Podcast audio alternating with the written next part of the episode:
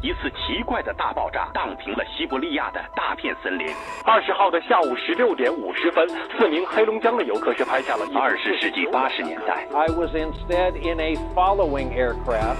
神农架到底有没有影？一九九五年九月二十一日，一则消息：神秘、离奇、未知、惊骇。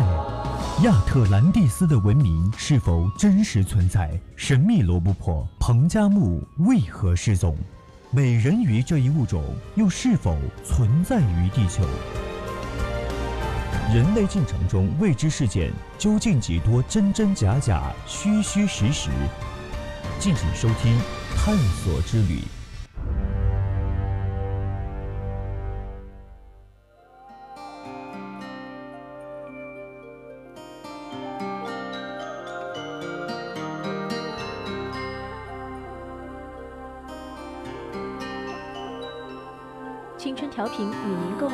现在是北京时间十八点三十三分，正在为您直播的是《百合探秘之探索之旅》，我是赵新明。如果你对我们的节目有什么看法，你可以通过我们的互动平台参与到我们的互动之中。我们的短信平台是零八三幺三五三零九六幺。以及 QQ 群幺八二七八九二零幺。当然，你也可以搜索新浪微博 @VOC 广播电台 @VOC 赵新明，还有就是我们的微信平台宜宾 VOC 一零零，期待与你们一起分享和互动。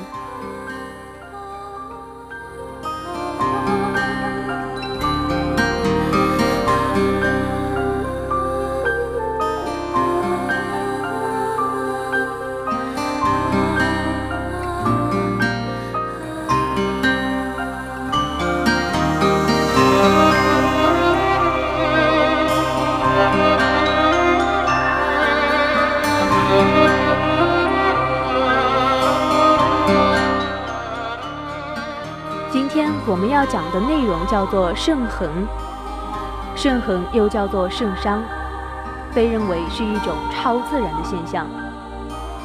在基督教的历史上，经常会有异象出现在基督教徒的身上，所展现的现象则是与基督教受难时的情况一样，甚至更为厉害。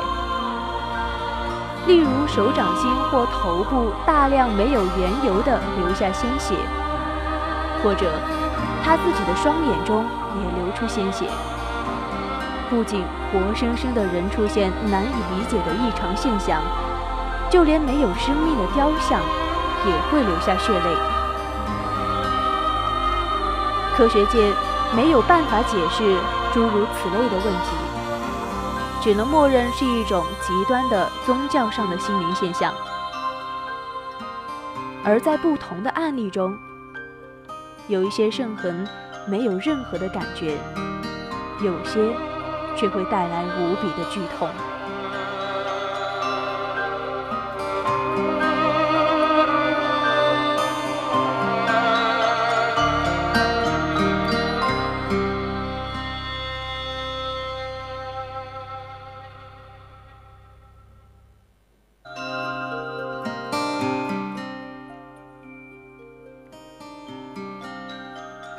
关于圣痕的分类有三种，第一种是皮下的出血点，不经意的磕碰、静脉注射或者其他原因形成，小的有芝麻大，大的比指甲略大一些。因为手脚是容易磕碰的地方，产生这种现象也并不奇怪。第二一种是手脚附近局部皮肤没有原因的溃疡，而第三种是最为神奇的，手心的皮肤会自行的裂开，并且出血，形似钉痕，没有任何的疼痛感，会自行的愈合，这一种才是基督教徒所说的真正的圣痕。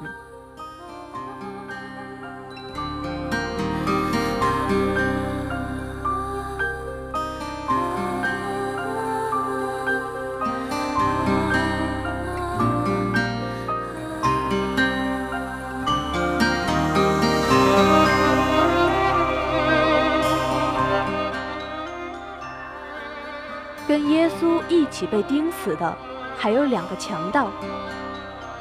很难断定出现圣痕的是基督的门徒，还是强盗的传人。圣痕是圣灵的印记，还是邪灵的印记，不好说。天主教徒占全球人口五分之一，出现圣痕的几率肯定会超过其他教派。这只能说是一种偶然。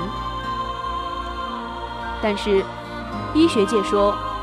圣痕是一种非常罕见的皮肤病，具体为什么会出现这样的病症，还在进一步的研究之中。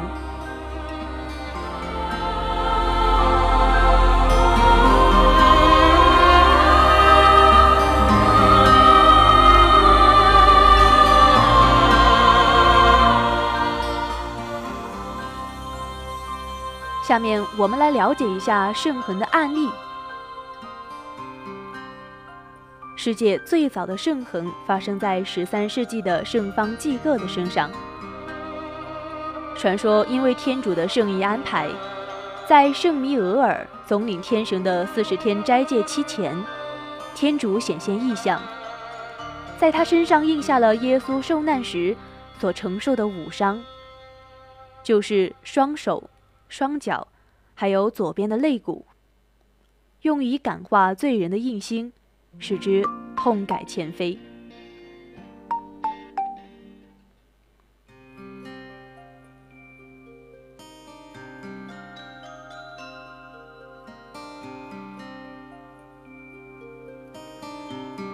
圣方济各的圣痕也是至今为止罗马教廷唯一官方承认的圣痕。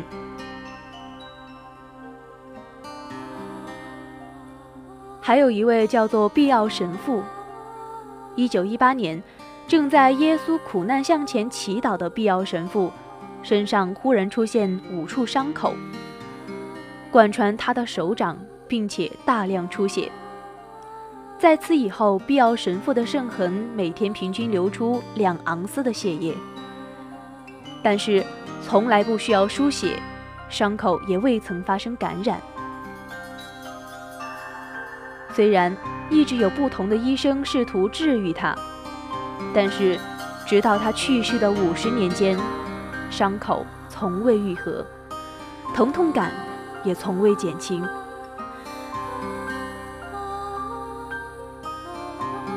还有一位是圣女艾波福。圣女艾波福自从十四岁的时候，身上就出现了不可思议的圣痕。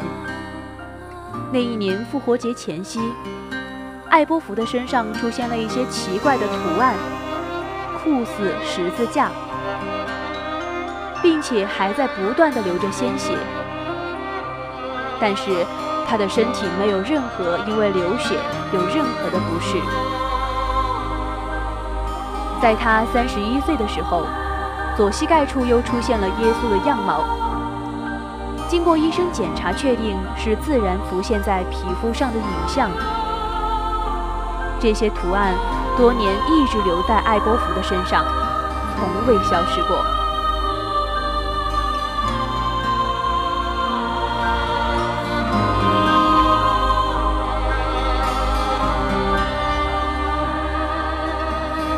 有人从医学的角度认为，当人体的精神状况达到极限的时候。可能会使肉体产生某些不可思议的变化。这种说法并没有办法得到确切的证明，因为千百年所有的耶稣受难图和雕像都显示，长钉贯穿的部位是在耶稣的手掌。但是近年有人指出，人体的手掌没有办法承受全身的重量。如果手臂没有和躯干平行，那么手掌承受的负担会更加增加。所以实际上，长听贯穿的地方，手掌可能性会比手腕小得多。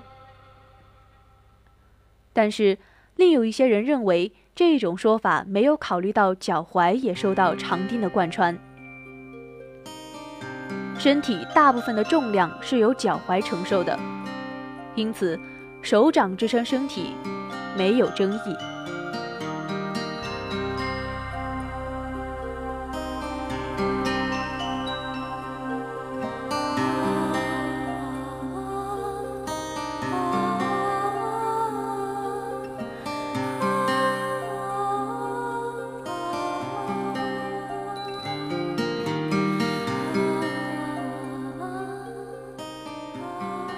教廷时常派出人员验证神迹的真伪，圣衡就是其中之一。虽然有时可以发现明确的证据证明圣衡是伪造的，但是绝大多数的情况既没有办法验证其真，亦无办法验证其伪。所以教廷对于圣衡的态度极为保守，几乎从来就没有经过任何个案发表意见。但目前为止，教廷唯一正式承认的就是圣方济各的圣痕。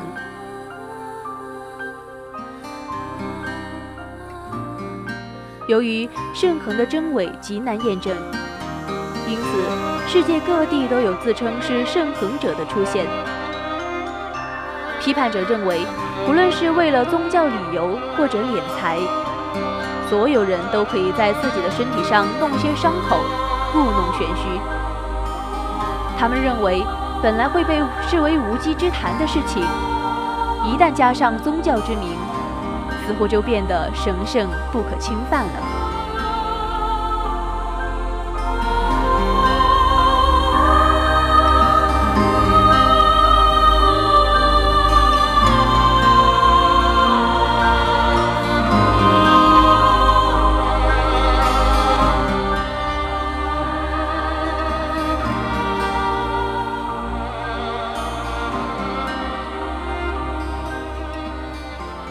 前不久，有一个叫做乔佐的人，专程来到莫斯科，就是为了向俄罗斯信徒展示出血的伤口。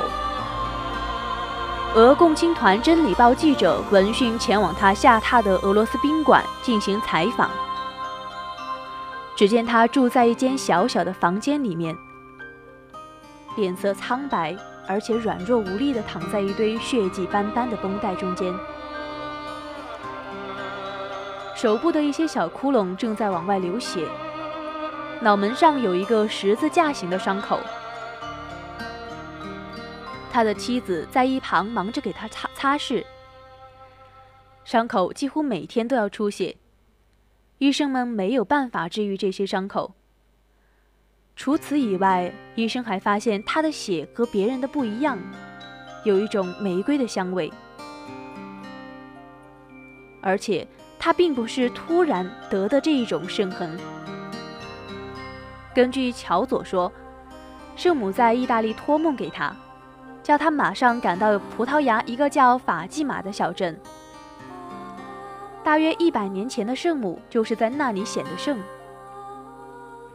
乔佐去了，站在一棵每年都有香客从世界各地涌来朝圣的大橡树前，突然便失去了知觉。等他清醒过来之后，发现双手都在流血。从那时起，一直持续了十年。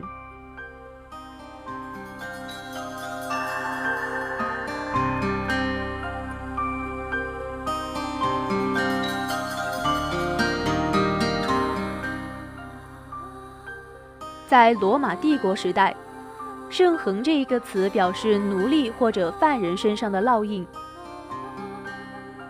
自从基督教学说广为传播之后，便改用它来称呼耶稣受刑时所受的伤：被穿透的手掌、脚掌，被金冠划伤的脑门和让军团士兵用矛洞穿的胸口。过去认为，基督教信徒都笃信耶稣的信仰和痛苦，于是想接过他的不仅是精神上，还有肉体上的疼痛。比如有一些人的圣痕出现在耶稣被钉死在十字架上的星期五，直到星期天伤口自动愈合，不再出血。尽管说得这种病的人基本上都是教徒，然而，也有时候圣痕出现在一些不信教的人身上，比如比利时科学院前不久成立了一个特别研究小组，负责对一个叫路易莎的普通妓女进行观察，因为她的双手出现了圣痕。为了排除骗局，把她的一只手用绷带仔仔细细地包扎好，并留下印记。实验结束以后，科学家在绷带下方发现，有像另一只手一样正在愈合却还在出血的伤口。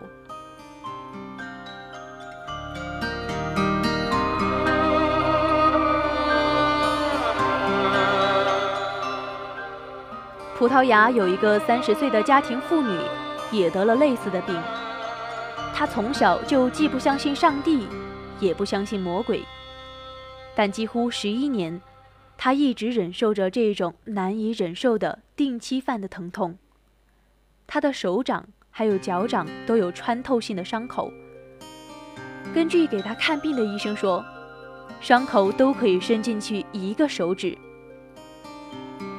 这些医生在他身上还发现了一个没有办法解释的现象。据里斯本中心医院的医生卡斯说。妇人伤口的血不是往下滴，而是流向大拇指的方向，沿着大拇指流动，就像他被钉在十字架上一样。医生们还看到，有一次血液直接从他的额头往下滴，眼看就出来一些小小的伤口，像是隐性的鸡针划的，一段时间以后又忽然的消失。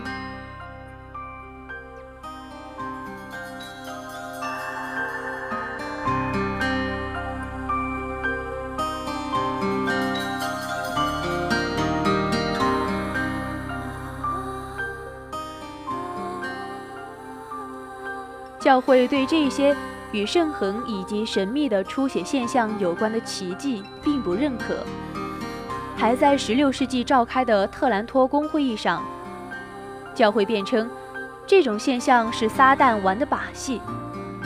不过，对普通教民来说，这种把戏一直是纯洁无瑕的象征。所以，有一些神职人员为了刺激普通人的兴趣和信仰，不惜造假。有一些狡猾的神职人员甚至想出一种妙招，用几根管子与藏在大袍里面装有红色液体的小瓶子联系起来，伪造一种手掌出血的现象，甚至还实行一种特制的透明软膏，它遇着光便能化成红色，在温度的作用下还能够流动。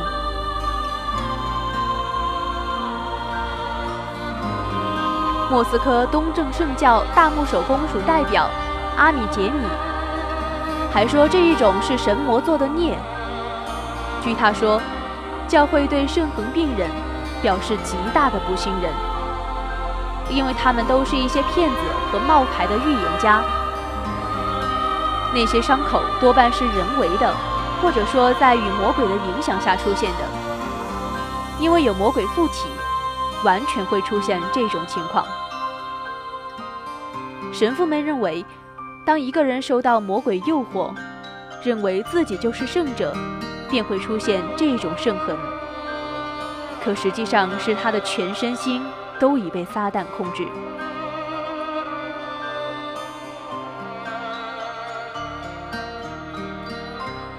根据调查，患肾痕者一般神经都比较脆弱。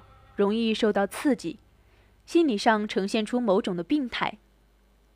生理学家指出，病态多疑的人会导致自我得病，而经常性的病态情绪会强烈的联想到各种病症。譬如，肺部患病者在喉咙卡血阶段，身上会出现相应的溃疡，同时并发出各种的皮肤病。可奇怪的是。乔佐曾经经过来自墨西哥还有纽约的精神病学家的检查，他们一致得出结论，认为他的大脑不可能一年几昼夜绷得紧紧的，以致生出这些让人琢磨不透的伤痕。除此以外，为什么一些不信上帝的人身上也会有这一种圣痕？对此，目前还缺乏具有说服力的解释。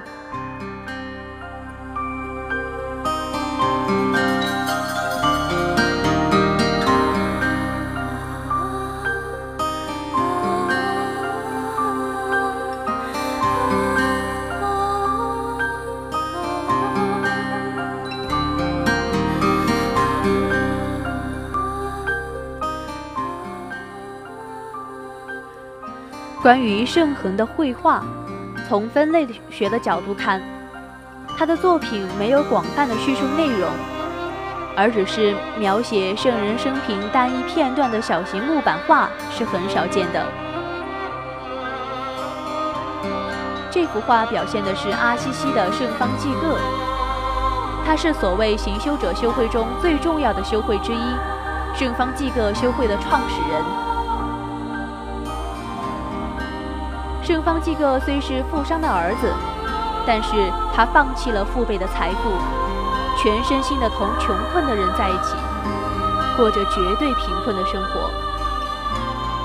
这一位身穿棕色僧袍的修士以行乞为生，他身体上的数节有三个，这是贫穷、坚贞和服从的标志。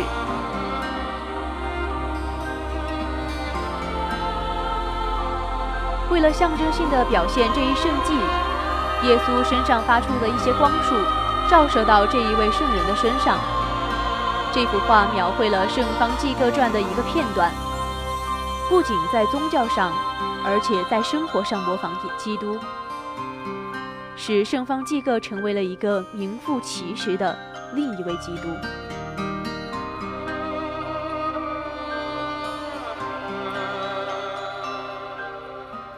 虽然现阶段我们并没有足够的证据来判断这一些神秘的印记是人为的还是其他的力量，例如磁场或者某些外星科技作用下形成，它的本身都担负着传达某种含义的使命。无论是兽痕还是圣痕，我们都不能看出它和圣教，尤其是基督教有着极美极为密切的关系。而最近出现的三角人体印记，他选择的载体颇为复杂，与前两者仅选择教徒作为载体不同。个人认为圣痕还有受印之间并无联系。当然，我不排除这一枚印记和其他出现在人体身上的神秘印记有联系，只是在现有资料不足的情况下，不做定论。主播会在收集更多资料以后回来补充。今天的探索之旅到这里就要结束了，希望你们喜欢今天的节目。更多精彩内容，我们下期再见。